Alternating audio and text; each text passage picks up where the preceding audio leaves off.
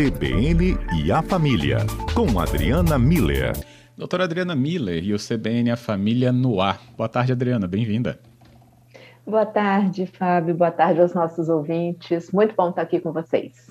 Que bom, Adriana. E a gente sempre tem aqui um relacionamento direto com os ouvintes. Inclusive, o número já está hum. aberto, viu, para você participar desde já. É o 99299-4297. Por ele, recebemos uma pergunta que foi muito boa aqui do nosso ouvinte.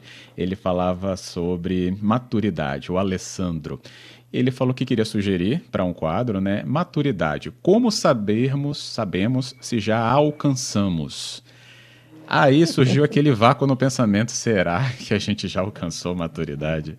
Adriana Mila, então, está aí pronta para conversar com a gente sobre maturidade. E aí, Adriana, a gente sabe quando alcança maturidade? Pois é, Fábio, essa é uma pergunta muito interessante. Eu achei muito legal o Alessandro, inclusive quero agradecer por ele ter enviado essa pergunta.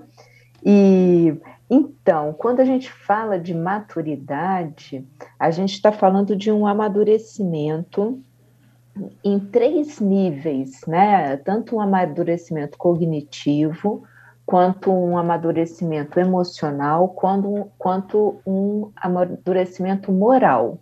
Então, assim, é, aqui, quando eu falo de conversas maduras, relacionamentos maduros, posicionamentos maduros, a, o que eu quero dizer é isso: é a gente ter conseguido um, um, um grau de desenvolvimento cognitivo, afetivo e moral que nos permita uma compreensão da situação é, que não seja tão infantilizado, tão infantil, né?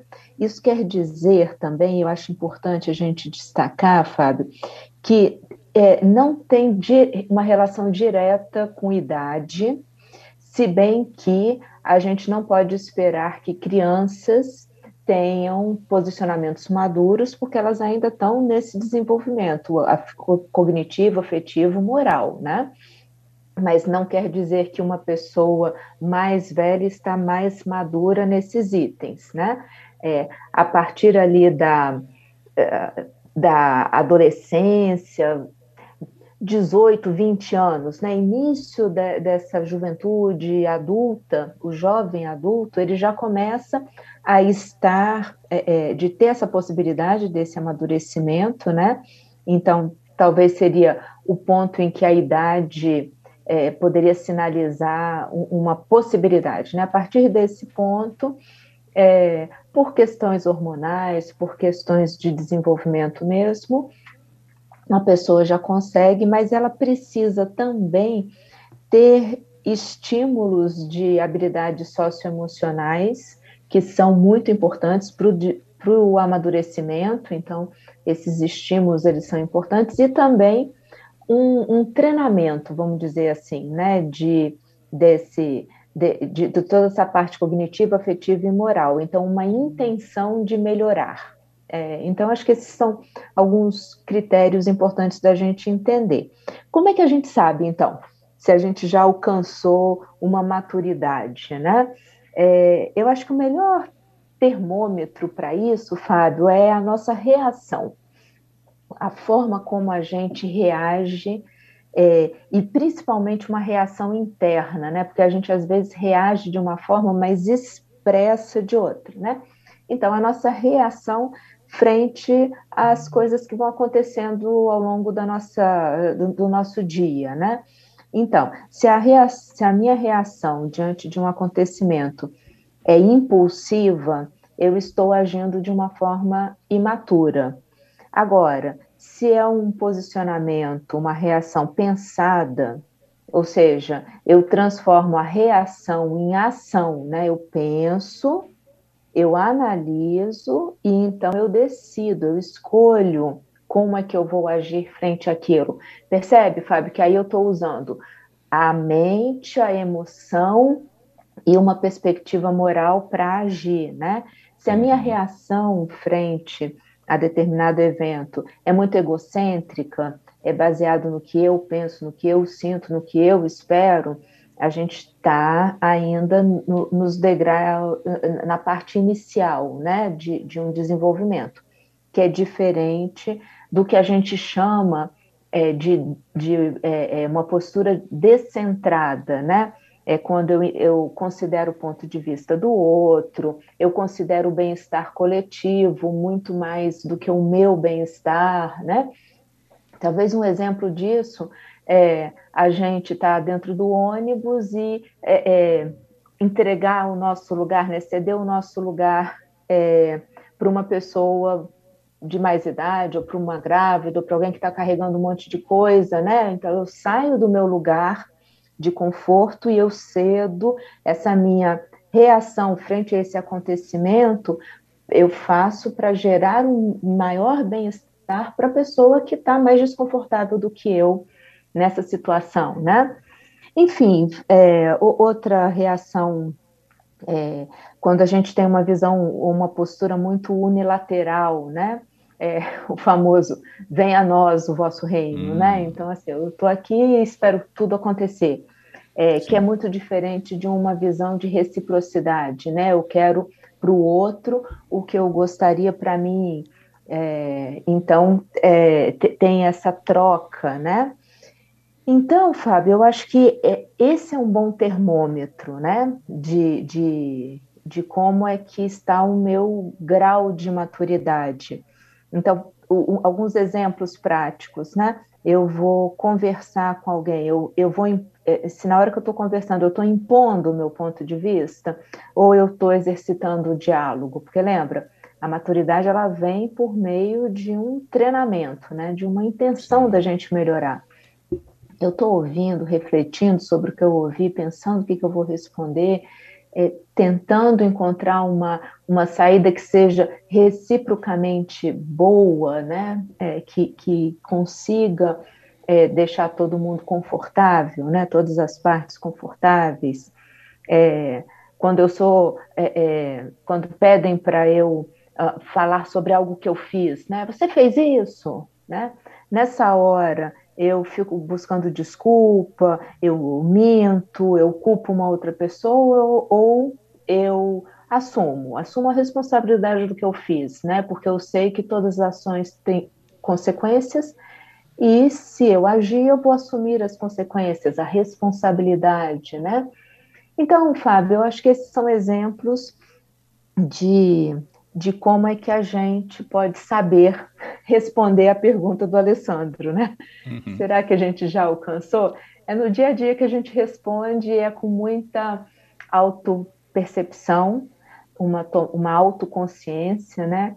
E, e realmente, se eu acho que eu ainda preciso amadurecer em alguma coisa, se dispor a, a mudar, a treinar novas habilidades. Tem aqui o próprio ouvinte que nos demandou respondendo. Ele falou assim: ó, de repente eu me peguei mais sereno, paciente e com uma vontade imensa de viver as coisas boas da vida.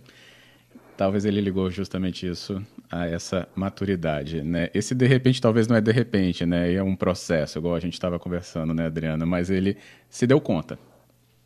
Isso, que lindo, Alessandro. Obrigado dobrado agora pela pergunta e, e pela, pelo seu comentário.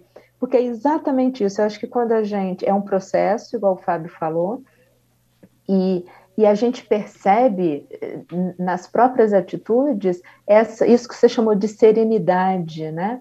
Por quê? Porque a gente percebe que a gente está agindo de forma coerente com os nossos valores, com os nossos princípios, com as nossas crenças. Quando a gente age de acordo com essa coerência moral e percebe que o resultado traz um bem-estar é, amplo, né? Não traz só para mim, não é algo egoísta, é algo amplo, né? Isso gera essa, essa serenidade e isso é promovido por meio dessa paciência, né? A gente fica realmente mais reflexivo, né? Assim, eu paro para pensar antes de reagir. Muito lindo. Obrigada, Alessandro. Que bom. Mandou aqui já até participação do tema que ele mesmo sugeriu, mas também recebi aqui a Bruna, é, pontuando, Adriana, se um déficit aí nessa evolução né, do, do afetivo não pode também atrapalhar aí o moral?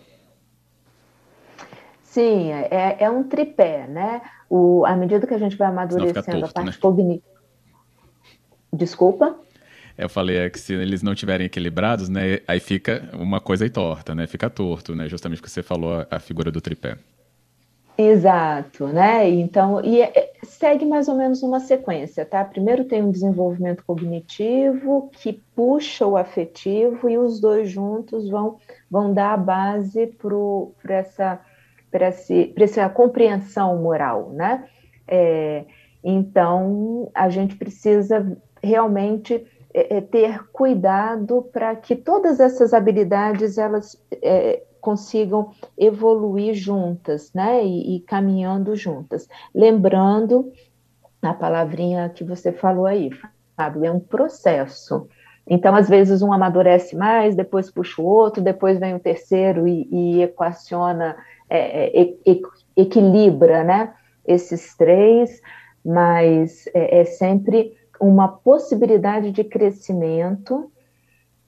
É, assim, uh, para a gente conseguir compreender a regra e, e, a importância da regra, a gente precisa ter um pensamento abstrato e a gente precisa compreender o impacto disso na vida de, do maior número de pessoas, né? Tudo isso acontece simultaneamente, né?